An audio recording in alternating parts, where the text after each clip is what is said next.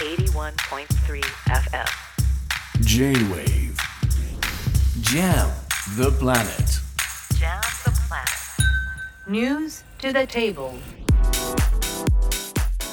吉田真由がお届けしています J-Wave Jam the Planet 続いては最新ニュースにフォーカスする News to the Table 1月の通常国会ではまず総理大臣の施政方針演説が行われるのが恒例なんですけれども今回はですねそれを後回しにして政治と金に関する集中審議から始まりました。まあ、異例の展開となったわけですけれども派閥パーティー裏金問題に端を発した今回の問題、まあ、今日何が審議されて注目すべき発言は何だったのか今日は長年国会を取材し続けてきたジャーナリストそして時勢評論員の武田和明さんにお話をお聞きしようと思います。武田さんよろしくお願いします。はいこんばんは。よろしくどうぞ。こんばんは。お願いします。あの、まずですね今回、岸田総理の異例の謝罪から始まったあの通常国会ですけれども武田さんから見て、注目すべき発言何だったんでしょうか？あのまあ、この予算委員会っていうのは、総理がまあ出席するので、はい、それで、えー、重要な国会の花形委員会とされるんですけどもね、うん、でおっしゃ今、吉田さんおっしゃったように、その施政方針演説の前に予算委員会やるっていうのは異例というか、多分私、国会の事務局の人に聞いたら、はい、あの多分初めてなんですよね。うん。それぐらい珍しいことが行われたと、でその中で、その岸田さんは今日は何を言ったかということと、ももっと重要なことは何を言わなかったかということなんです。はい、で何を言ったかということに関しては、えー、政治資金規正法を改正して連座制、はい、つまり連座制というのは秘書が、えー、問題を起こして刑事訴追、刑事有罪になったらば議員もそれに伴って議員のとしての資格を失うと議員を辞めなきゃいけないですよっていう厳しくすることを前向きに検討するということを岸田さんは言ったんで、はい、それがまあ言った内容としてはニュースになってます。ええ、で他方で言ってないことですけども、うん、これは実態解明の部分ですよね。はい、つまりお金がそのいくらもらって何人がもらってそして一番知りたいックバックでも中抜きでもいいけども何に使われたのかということについて岸田さんは今日ゼロ回答でした。はいやっぱりそこがあやふやになっているっていうことですよね。そうですよ。だって、うん、みんな言ってるのはその今日野党の質問でも出てたけども、うん、派閥の解消なんて別にやってもやらなくても一般の人たちはどっちでもいいわけですよね。はい、はい、そうじゃなくてその集めたお金裏金とか中抜きして作ったお金をどういうふうに使ってたのか、うん、その仲間内で飲み食いしてただけだったら、これは、まあ、いわばどこの会社でもあることですから、はい、そこに目くじらを立てる必要はないんだけども、それにしては巨額すぎるので、うん、問題はそのお金を選挙での票の買収などに使ったんじゃないか、ここが一番の問題なんだけども、そこについてはこれから調査を進めるということで、岸田さんはゼロ回答だったと、これがまあみんな起こっているところですね。やはり岸田さん、そこに触れたくない理由としては、はい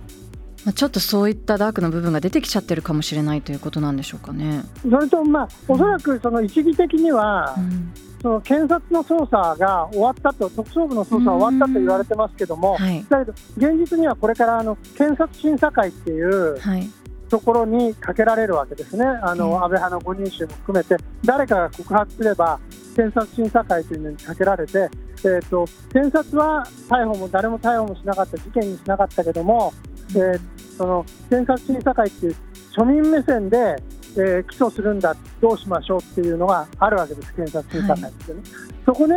出てくる可能、まあ、これからやられる可能性があるから、何も言えないっていうのは、それはそれで、えーと、話は立つんだけども、ただ、はい、もう事件発覚から2か月ぐらい経ってますから、そうですよね2か月経ってるのに、そこのところがゼロ回答ですかと、もうちょっとその異例のその国会の対応、予算委員会を先にやるということまでやるんだったら、連座制を検討しますだけではなくて、これ、今までここまで調べたけど、こういうことでしたっていうのを言わないことには、まあ、野党はもちろんだけども、うん、一般の国民もなかなか納得できないですよね、はい、この野党がこの問題に政治と金に対する問題の追及っていうのはあの武田さんから見てどう評価しますか、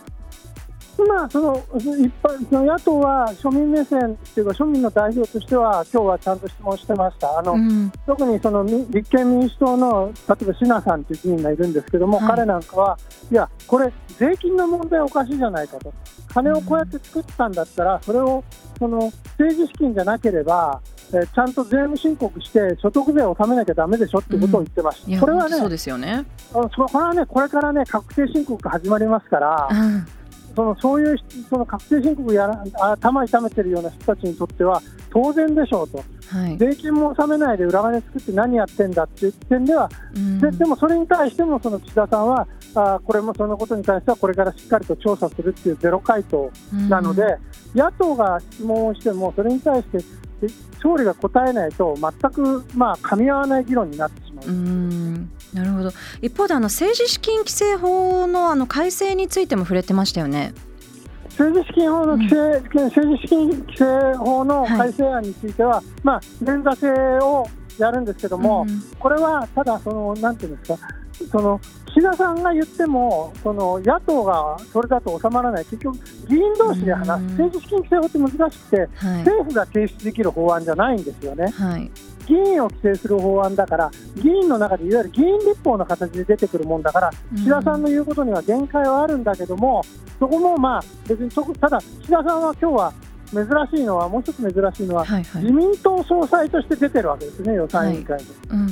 総理大臣としてもちろん資格としては出てるんだけど、うん、答弁はすべて自民党の総裁として話してますから、はい、だとすれば自民党総裁としてもう少し突っ込んだ政治資金規正法改正についての具体案が出てくるかなと思ったけども、そこも岸田さんはまあ、避けて通ったと言わなかったですよね。なるほど。実際、このあの岸田さん、派閥解消のことなど、割とこう思い切ったことをやってきやったなという感じはするんですけれども、自民党内でこう、岸田総理にこうついていっているんでしょうかね？これはね、まあ、非常に難しいというか、いい質問で難しいんですが、その不満もあるんですけども、今はやっぱり岸田さんで支えるしかないと、この嵐が過ぎるまではね。はい。うん、なので、自民党もあの岸田さんを支えている状況です。もちろん陰ではなんだあの野郎とかって言ってる その麻生さんと仲悪いとかそういうのはありますけども、はい、基本的には自民党内ではあ岸田さんの推進力が弱まっているという話はあんまり聞かない、ただ、まあ、支持率も低いですから、うん、そのじゃあ、このままで大丈夫、次の選挙が近づいてくれば動きはあるでしょうね、ただね、はい、岸田さん自体はね、私、岸田さんと会った人、何人か話聞いたけど、すごくね、岸田さんはね、元気なんですよ。うん、いや、もうなんか。そうらしいですよね、なんか伺いたいのが、こうなんでここまで岸田さん強気なんだろうっていうこうキーマンの麻生さんの意見を退けてまで派閥解散っていうのを振ったりやっぱり元気なんですね。それはね、うん、やっぱりもう権力闘争に入ってますから、うん、つまり初めのそのキックバックがどうとかクバックがあって裏金があって中抜きがあってっていうことについてはもうほとんどそのだんだん問題、まあ、問題は大きいんだけども、そこじゃなくて、そこを派閥の解消というふうに論点をずらしてなかったわけですよね。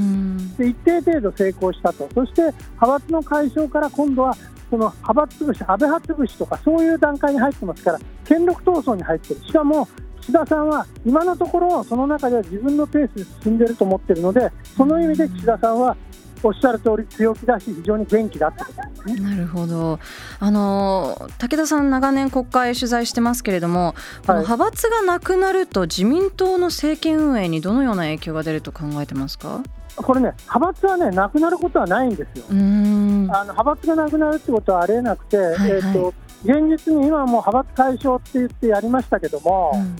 その例えばそのその議員でですね力のある議員はもうすでに5人、10人のグループを作ろうとしてますから、うん、じゃあ名前がなくなるだけっていう。名前がなくなるだけ、うん、今ある派閥が一旦なくなったように見えるだけですね、うん、これもう分かんないです、また復活する。あの80年代、89年とか90年の時は半年後に復活しましたから、まだ油断してるとすぐ復活する、だから今はね、どっちかというと、アメーバがほら、一回、あのでっかいのがバラバラになると、また小さい粒になってぐじゅぐじゅうごうごめき出すじゃな、はいはい、あの状況が今の自民党内の派閥を一旦解消したのは5人、10人のグループで集まりつつあるという状況が今、生まれてるなるほど、はい、ありがとうございました。いつも面白い話ありがとうございます。はい、失礼いたしました。ジャーナリスト時政評論員の武田和明さんにお話をお聞きしました。J-Wave Jam the Planet